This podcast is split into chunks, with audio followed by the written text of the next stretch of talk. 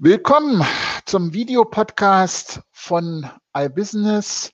Heute wollen wir uns mit den SEO-Agenturen beschäftigen, mit dem SEO-Markt in Deutschland, Österreich und der Schweiz. Wir haben ja vor einigen Tagen unser großes SEO-Listing ähm, online gestellt.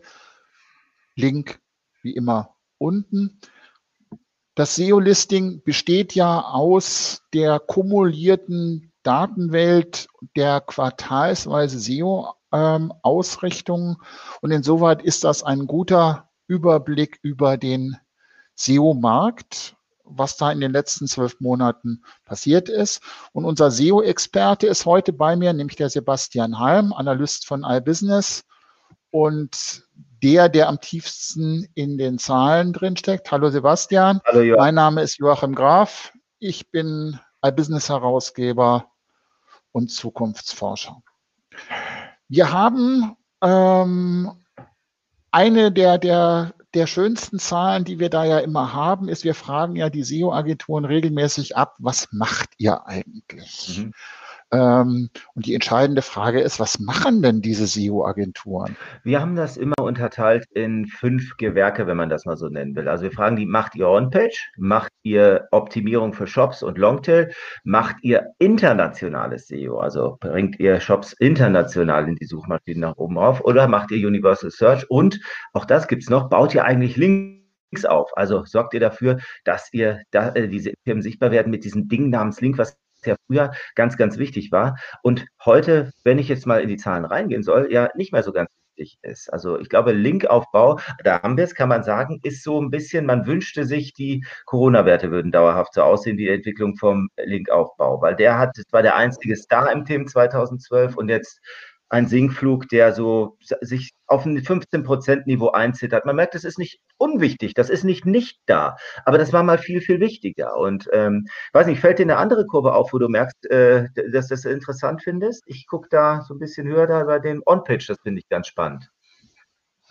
Also das On-Page ist ja so ein relativer Marktgewinner, das sieht mhm. man ja. Und mir, was ich ganz spannend finde, das hat sich tatsächlich in den letzten Jahren also gerade in 2021 ähm, und ähm, verändert. Das ist der, der Universal Search. Das heißt, diese Zahlen beruhen ja darauf, dass wir gefragt haben, wie habt ihr eure Schwerpunkte in den Unternehmen? Und das sind quasi die, die kumulierten und gemittelten äh, Durchschnitte daraus. Das heißt, wir sagen also im Prinzip ähm, 20, 30 Prozent, äh, 35, 30 und 35 Prozent ähm, ist sozusagen der, das, was so der Anteil der SEO-Agenturen am gesamten Geschäft, was die da in diesem Bereich äh, machen. So, On und Page ist bestimmt auch dem geschuldet, dass äh, unter On-Page würde ich auch so Content, Content-Marketing verbuchen und das ist ja wahnsinnig wichtig geworden. Da ist Google ja gierig drauf auf guten Content, dass das dazu geführt hat, dass das so der Star ist, der jetzt abhebt langsam in den vergangenen Jahren. Und dass dieser Bereich Universal Search so hoch gegangen ist, führe ich eigentlich darauf hinzu, dass du einfach inzwischen äh, für viel mehr Kanäle Dinge tun musst, mhm. dass du mhm. also eben Bilder, Videos, Audio, diese Themen werden ja alle ähm, im Content Marketing ja. wichtiger. Das hatten wir ja ähm, erst vor ein paar, paar Tagen auch hier im Videopodcast. Und da reagieren natürlich die, äh, die SEO-Agenturen drauf. Ja, es geht äh, ganz besonders hoch in den Zahlen sieht man, seit 2016 ist es eigentlich eine aufsteigende Geschichte, diese Universal Search. Und äh, ich habe mal so ein bisschen nachgeguckt, was 2016 war. Und zwar war 2016 ist das angefangen, raketenartig anzusteigen, die, an, äh, die Bedeutung von Universal Search in äh, Google. Damals äh, wurde der Knowledge Graph viel öfters eingeblendet, also diese Wissensübersichtsbox. Und ähm, ja, 2016 kurzes äh, Fun ein Drittel der Anfragen bei Google im Jahr 2016 wurde mit so einer Wissensbox beantwortet, also mit dieser multimedialen Universal Search Box. Da merkt man, das war das Jahr, wo das so richtig anzog und seitdem zieht das auch in den Ergebnissen hier an. Also bestimmt kein Zufall. Wie groß muss ich mir eigentlich vorstellen, den, den SEO-Markt? Also wie viele Leute sind eigentlich in den, äh, in den SEO-Agenturen beschäftigt? Wer, wie viel, wer arbeitet da?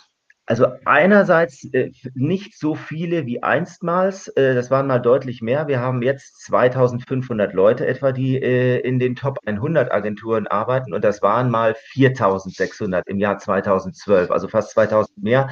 Aber muss man dazu sagen. Aber das ist ein relativ stabiler Wert seit vielen Jahren. Also diese 4600, das war ein sehr grober Ausreißer nach oben. Und dann hatte man so immer um die 3000er Marke und jetzt so seit den letzten vier, fünf Jahren so um 2,8, 2,7, 2,6. Man muss dazu sagen, das tauscht sich ja auch danach aus, wenn du, wenn du mal drei Ein-Mann-Agenturen mehr in den Top 100 hast, dann sinkt das mal schnell flott um 100, 200 Leute oder so, je nachdem, welche dafür äh, auf die 100 1 Plus Plätze rutschen. Das heißt, es ist so seit ein paar Jahren ein Markt, der so zweieinhalbtausend Leute in den Top 100 beschäftigt. Also nur zum Vergleich, also die Top 100 äh, Full-Service Digitalagenturen sind hm. so bei 15, 16, 17.000 äh, Mitarbeitern. Das heißt, das ist sozusagen ein, ein klein, also SEO ist ein kleines Segment und wir adressieren interessieren da natürlich auch, ähm, es gibt sehr viel mehr Leute, die SEO machen, aber das mhm. sind sozusagen, das ist so der Kern dieser, dieser deutschsprachigen SEO-Branche. Nur um das auch, auch so ein bisschen, bisschen einzuordnen. Bringt mich eigentlich auf die Frage ist, wie groß sind denn eigentlich so SEO-Agenturen? Also du hast ähm, die großen Agenturen mal gehabt, aber äh, das sind deutlich weniger. Wir hatten da mal so, ähm, ich glaube, fast 20 drin oder äh, müsste ich jetzt lügen, aber es sind aktuell 13, vergangenes Jahr 11. Das heißt, es hat sich so bei um die 10 eingependelt. Es waren mal deutlich mehr. Was klar gestiegen ist, was ein Trend ist, sind die Ein-Mann-Mitarbeiteragenturen. Das waren so in den vergangenen Jahren immer drei, dann waren es irgendwann vier, jetzt sind es sechs. Und ich würde behaupten, ich habe mal die Zahlen ein bisschen durchgeforstet, dass das so ein neuerer Trend ist, dass man diese Ein-Mann-SEO-Agentur hat. Das heißt, die wurden alle nach 2000 gegründet, fast äh, die Ein-Mann-Agenturen, die wir in der Top 100 haben, die Hälfte davon, also der größte Anteil fast so, wenn man so will, von denen nach 2015. Das heißt, in den letzten paar Jahren kommen immer mehr Ein-Mann-Agenturen in das Top 100 Ranking. Zeigt auch, dass du quasi als hochspezialisierter Experte äh, eine Menge erreichen kannst und es auch in die Top 100 schaffen kannst letzten Endes. Das bedeutet also vom, vom SEO-Markt, das SEO ist ja quasi etwas, was, was jedes Unternehmen machen muss. Mhm. Ähm, das bedeutet auch, dass es, das ist auch so wichtig, gerade auch im E-Commerce-Bereich ähm, oder in den ganzen Publishing-Umfeldern. Da habe ich meine eigene Abteilung in der aller Regel und ich hole mir natürlich so eine SEO-Agentur als Unternehmen dazu, ähm, um entweder neue, neue Techniken anzuschieben, um auch immer so auf dem letzten Stand zu sein. Das ist aber unter, also das sage ich mal, das Daily Doing mache ich intern. Das ist aber, mhm. das finden wir, finden wir ja in vielen Gewerken, ähm, dass ein Teil eben des, das, das Doings, was früher die Agenturen gemacht hat, jetzt ähm, unternehmensintern gemacht wird und die Agentur sozusagen nur die Spitzen abdeckt mhm. oder nur das abdeckt, was die ähm, ähm, wozu ich nicht komme oder ähm, die mir sagen, die sozusagen mein Frühwarnsystem in, in den Markt hinein äh, sind. Das ist, glaube ich, auch der, der Unterschied. Gibt es da einen Unterschied zwischen großen und kleinen Agenturen, wer da was macht?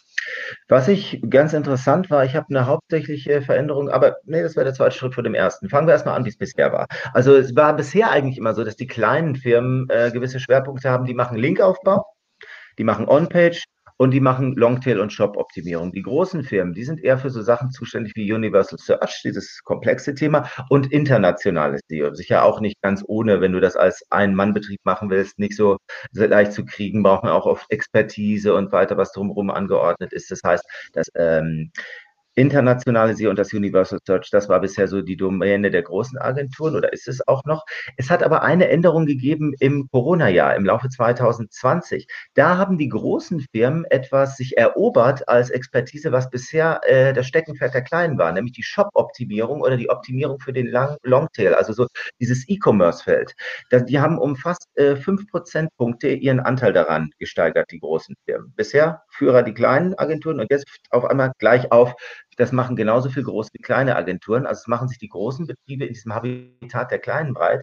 Warum ist das wohl so? Das würde ich damit erklären mit etwas, was wir in einer anderen Analyse herausgefunden haben. Da haben wir die Agenturen gefragt, wie habt ihr das SEO-Jahr überstanden? Und die haben gesagt, mit vielen, vielen kleinen Aufträgen und Beraterjobs. Das heißt, wir haben KMUs und kleine Kunden ins Web gebracht. Wir haben Leuten einen Shop optimiert und in die Suchergebnisse gebracht, die bisher keinen Shop haben. Und ich glaube, dass das so ein Corona-Phänomen ist, dass die großen Agenturen kleine Aufträge machen mussten, um das Wegbrechen der Großkunden auszugleichen und da dann so ein bisschen gewildert haben in diesem Shop-Revier der kleinen Agenturen, wäre meine Hypothese.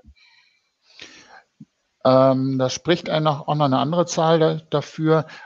Äh, wenn diese On-Page-Optimierung ist ja etwas, mhm. was eigentlich jedes Unternehmen macht. Also das mhm. heißt, ich bringe mein, meine Webseite auf Stand. Und das ist jetzt allerdings ein, ähm, etwas, das ist ja sehr handwerklich. Das ist also eigentlich etwas, ähm, was jeder, der so ein bisschen Ahnung von SEO hat, eigentlich auch machen kann. Da brauchst du keine großen und das macht, das fummelst du so rum. Und der Abstand zwischen den Kleinen und den Großen, die das gemacht haben, ich habe mir jetzt mal basishalber die Zahlen aufgemacht aus dem Jahr 2017 und heute.